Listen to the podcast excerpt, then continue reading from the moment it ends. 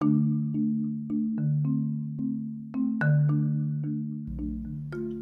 tal? Hola, sean todos bienvenidos a su podcast de Historia de México en corto.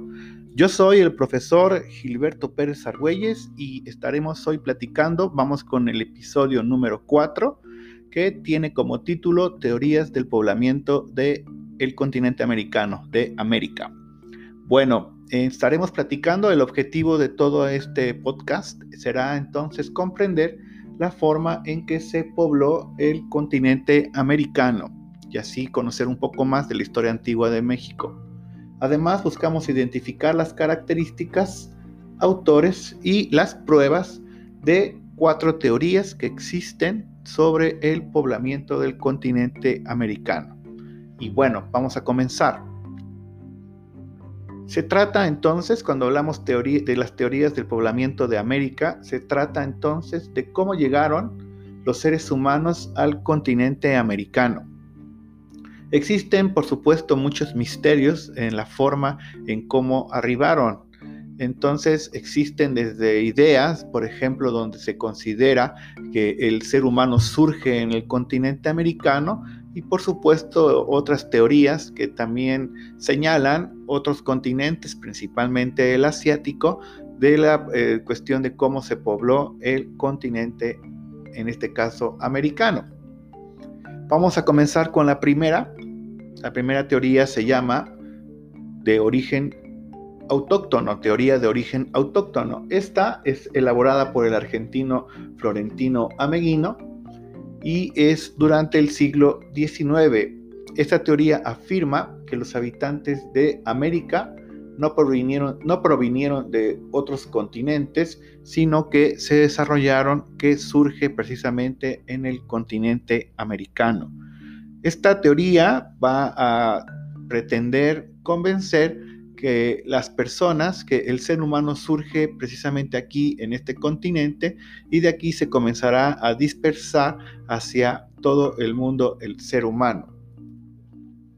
Y bueno, podríamos decir que las pruebas que existen es que este investigador pensaba que el ser humano se desarrolló por primera vez en la región de las Pampas argentinas y que desde allí empezó en este caso a poblar todo el mundo se consideran algunas pruebas, por ejemplo, de huesos. Y bueno, eh, se consideró también que el Amazonas de Brasil era prácticamente como el Edén, el Edén de cuestiones religiosas. Y bueno, esta teoría ha sido rechazada porque parece ser que estos huesos a los que aludo o aludía esta teoría, pues han tenido este, esta cuestión de ser considerados huesos de animales. Vamos con la segunda teoría, la teoría del origen único, se llama. Esta es una propuesta del investigador Alex Drica y el mexicano Pablo Martínez. Bueno, esta teoría sostiene que América se pobló con seres humanos procedentes del continente de Asia, que van a cruzar por el estrecho de Bering y las islas Auletianas, desde el norte poblaron el resto del continente. Y bueno, en este caso entonces, esta teoría afirma que van a ser, digamos, personas que van a aprovechar el congelamiento de las aguas del norte, ¿verdad? Y por el estrecho de Bering existe ahí un espacio de 90 kilómetros donde entonces las personas comenzarán a cruzar del continente asiático hacia el continente americano. ¿Cuáles son las pruebas que sostienen esta teoría? Bueno, tenemos la mancha mongólica, los ojos rasgados, ¿verdad? El color de la piel y el tipo de cabello. La hipótesis propone dos ciclos migratorios posteriores que impulsaron a las poblaciones humanas hasta el sur de la Argentina aproximadamente en el siglo 12.000 a.C. Y entonces estas similitudes pues tienen que ver, por ejemplo, con las personas que habitan, ¿no? En este caso, el norte, los esquimales, como les conocemos nosotros cotidianamente.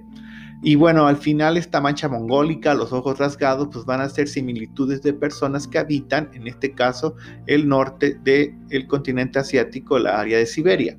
Y entonces estas son las pruebas con las que se sostiene esta teoría del origen único, ¿verdad?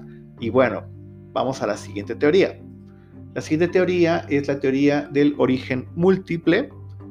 Y en este caso, eh, los seres humanos no solo cruzaron por el estrecho de Bering, sino que también van a navegar a través del Océano Pacífico, en lo que constituiría una segunda oleada migratoria desde las islas de Polinesia y Melanesia. Bueno, en esta teoría, por supuesto, ya se le añade otra corriente migratoria que va a cruzar prácticamente el Océano Pacífico. Este sería como yo creo una de las refutaciones y debilidades que tiene la teoría, porque al final se considera que personas, ¿verdad? Eh, se pierden, pescadores, ¿verdad? Se pierden y comenzarán a tener esta cuestión de cruzar prácticamente todo el Océano Pacífico. Consideremos la antigüedad de estos eventos de la población del continente americano y pues sí serían seguramente eh, pues embarcaciones muy endebles. Eh, pues los autores de esta teoría consideran que al final allí hay una cuestión relacionada a una baja en el nivel de aguas del Océano Pacífico que pudo, ¿no? En este caso, posibilitar la situación del traslado de personas, ahora en dos corrientes, desde el estrecho de Bering y las islas de Polinesia y Melanesia, y que así se va a poblar el continente americano. ¿Cuáles son las pruebas que utiliza esta teoría del origen múltiple? Pues es que se presentan similares costumbres entre polinesios y habitantes de América del Sur, por ejemplo, el uso de hamacas, también el uso de ondas y también las cerbatanas. Y entonces estas eh, costumbres, estos instrumentos, pues son similares entre, el, en este caso, las islas de Polinesia y Melanesia y sobre todo, por ejemplo, algunas naciones del cono sur del continente americano, ¿verdad? Entonces esta va a ser, digamos, la forma en que se va a argumentar esta posibilidad de, eh, en este caso, una navegación a través de una migración por el Océano Pacífico. Vamos a avanzar y vamos ahora con la cuarta teoría, que es la teoría de la inmigración australiana, propuesta de Méndez Correa, portugués, según la cual se presentaron migraciones a través de la Antártida ingresando por la Patagonia Argentina. Y entonces ahora pues estamos del otro lado del continente. Son oleadas de migración que van por la Antártida, ¿verdad? Y que van a salir desde Australia y que estarán en este caso pasando por la Antártida y así ingresando por medio de la Patagonia Argentina. Este sería entonces otra propuesta de cómo se pobló el continente americano. Por supuesto, ahí existen pruebas. Tenemos, por ejemplo, similitudes físicas entre las personas de Australia y eh, poblaciones que están, por ejemplo, en el caso del continente, de la parte sur del continente americano.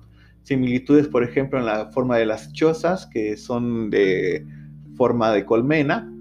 El uso del boomerang también. Y se encontró, Méndez Correa encuentra 95 palabras comunes entre estas poblaciones del sur del continente americano y en este caso también el sur de el caso de Australia. Y así entonces se trata de considerar esta cuestión de, digamos, migraciones que van por la parte norte, ¿no? Hablamos del estrecho de Bering, hablamos también de esta cuestión de, de Melanesia hacia el continente americano y la última teoría que propone oleadas de personas de migraciones que van desde el sur, ¿verdad? De, en este caso Australia, hacia el continente verdad americano. Y con esto pues le damos cierre a este podcast. Muchísimas gracias por estar aquí, por estarnos este, siguiendo. Es muy importante para nosotros. Y bueno, estas teorías están todavía sujetas a estudio. Podemos afirmar que el ser humano pues apareció en África por primera vez y que desde allí emigró hacia Europa y el continente asiático. Bueno, pues muchísimas gracias. Nos estamos nosotros despidiendo y nos estamos reencontrando en los siguientes episodios. Hasta entonces, chao.